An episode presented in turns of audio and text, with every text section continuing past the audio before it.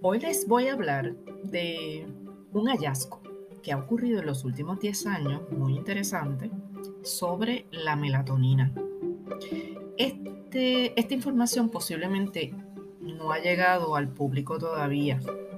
Y, tal vez no ha llegado porque siempre pasa un tiempo considerable en, en lo que los científicos hacen los experimentos y los descubrimientos y se corrobora también por otros científicos. Y una vez está bien corroborado, es que entonces se puede trasladar al público. Pues hoy seré yo tal vez la primera que les cuente esta información en Rice and Beans, como decimos los boricuas, lo más sencillito posible para que ustedes entiendan. Y si no se entiende, por favor déjenme saber para calibrar mejor la comunicación con ustedes y hacerla mucho más accesible. Ok, primero, la melatonina como la conocemos es la hormona del sueño, ¿verdad? La cual pues se encarga prácticamente de regular ese reloj interno de ciclo oscuridad, ¿verdad? La del sueño y la vigilia.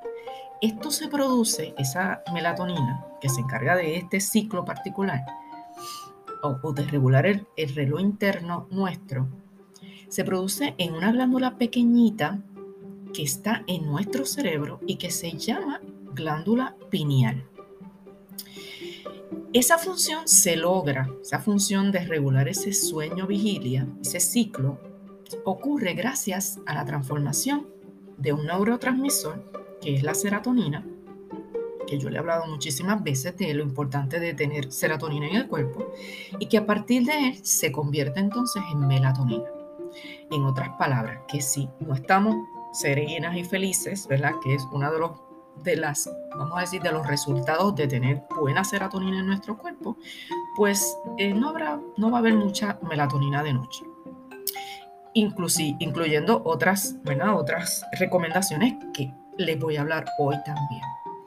Ya sabíamos que si tenemos esa glándula funcionando bien, pues no vamos a tener insomnio, que es uno de los síntomas de la menopausia y que si dormimos bien, nuestro sistema producirá mayor cantidad de anticuerpos y por ende esa producción natural de la, melatonina funciona también, eh, mejora también, perdón, el funcionamiento del sistema inmune y nos ayuda a controlar las infecciones. También disminuye el estrés. Pues muchas veces el estrés está ocasionado por un mal descanso. No necesariamente en todas las ocasiones, pero en algunas ocasiones está relacionado. Así que si tenemos un buen nivel de serotonina y melatonina en el organismo, vamos a descansar mejor y por lo tanto vamos a disminuir el estrés. Así que todo es un ciclo. Lo que no se sabía hasta ahora. Eh, digo, se sabía hace ya 10 años atrás, pero eh, vamos a decir traducido a público en general, es que la melatonina también se ha encontrado en otras partes del cuerpo, o sea, se produce en otras partes del cuerpo, no solamente en el cerebro. Y que esa que funciona o que se produce en otras partes del cuerpo funciona como un potente antioxidante y que nos ayuda a combatir los famosos radicales libres y por ende nos ayuda también a controlar el envejecimiento prematuro y todo lo que tenga que ver con inflamación en el cuerpo. Y esto es lo verdaderamente nuevo, que no solo la glándula pineal produce melatonina, sino que también las mitocondrias dentro de cada célula de nuestro cuerpo, o, vamos a decir en la mayoría de ellas, se produce melatonina en cantidades bastante grandes, vamos a decir cantidades industriales, comparado con lo que produce la glándula pineal, eh, porque son como una pequeña fábrica. Pero ¿qué son las mitocondrias? Pues las mitocondrias son una estructura pequeña y varias, hay varias dentro de cada célula eh, de nuestro cuerpo que llevan a cabo la función más importante que es la del metabolismo a través del proceso de respiración celular, donde nosotros cogemos el azúcar y el oxígeno que respiramos, el azúcar que ingerimos de cada alimento que ingerimos y la, ¿verdad? Se, a través de una síntesis que ocurre, pues se produce energía para hacer las funciones diarias que tenemos que hacer. La energía de movimiento.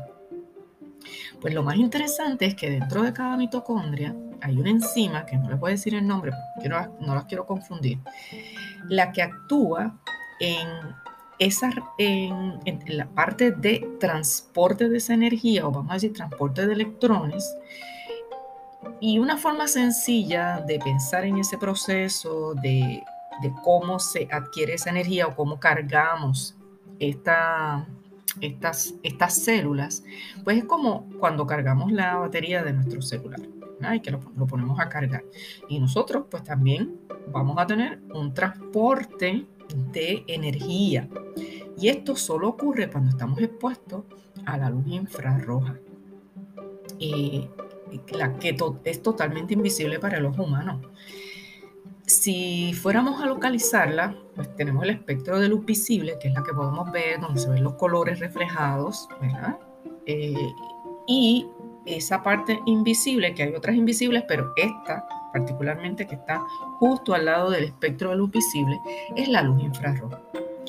Y esa luz infrarroja es la que nos ayuda a producir la melatonina en las mitocondrias. Ah, se produce en respuesta a esos fotones de luz que son la mayor parte de la luz infrarroja que emite el sol de forma natural. Esa luz eh, proporciona un estímulo principal eh, durante el día. Eh, en el cuerpo humano se dice que un adulto, pues un 60% de sus células estaría haciendo esas funciones, mientras que un niño el 100% lo estaría eh, haciendo durante esos estímulos que recibe de la luz infrarroja.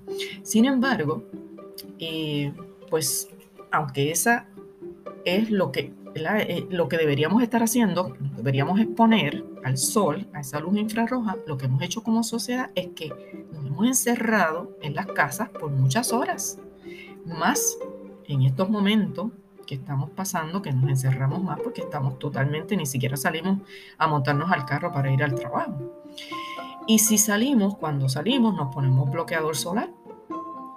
También hemos cambiado las luces incandescentes por luces más fría y la mayor parte del tiempo nos la pasamos expuesta a esas luces, tanto en las pantallas de la computadora, del celular, como las luces artificiales que emiten cero fotones de esa luz particular que nos ayuda a la producción de melatonina, de melatonina en las mitocondrias. Entonces, la luz infrarroja que necesitamos proviene principalmente de esa luz solar natural y es la que estimula esa producción de este antioxidante en cada una de nuestras células, que les digo que es bien poderoso.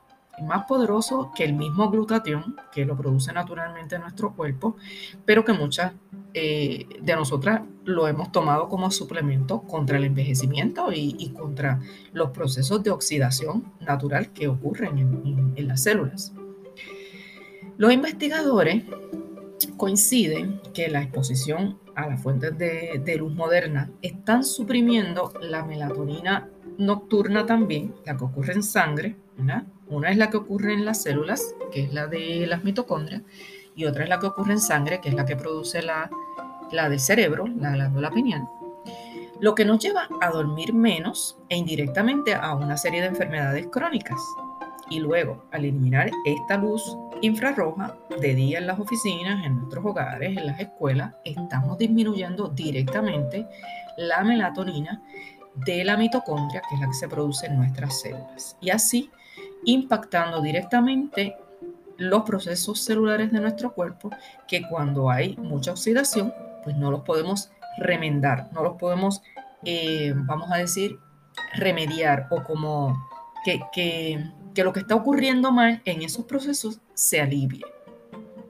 ¿Y cuáles son esas recomendaciones que debemos seguir con toda esta información o para qué me sirve toda esta información? Primero, pues, ya sabemos que la melatonina se produce a partir de la serotonina y que la serotonina, eh, en uno de los podcasts yo también les mencioné, que necesita un aminoácido bien importante que se llama triptófano y que es importante que consumamos alimentos que tengan triptófano, como lo es el guineo, la quenepa. Yo les había dicho que la quenepa tiene muchísima cantidad de triptófano, la piña, el aguacate, el chocolate negro, los garbanzos, las lentejas también tienen mucho triptófano. Así que si tenemos triptófano, vamos a tener buen, eh, buen aporte de serotonina en el cuerpo y a su vez se va a producir buena melatonina.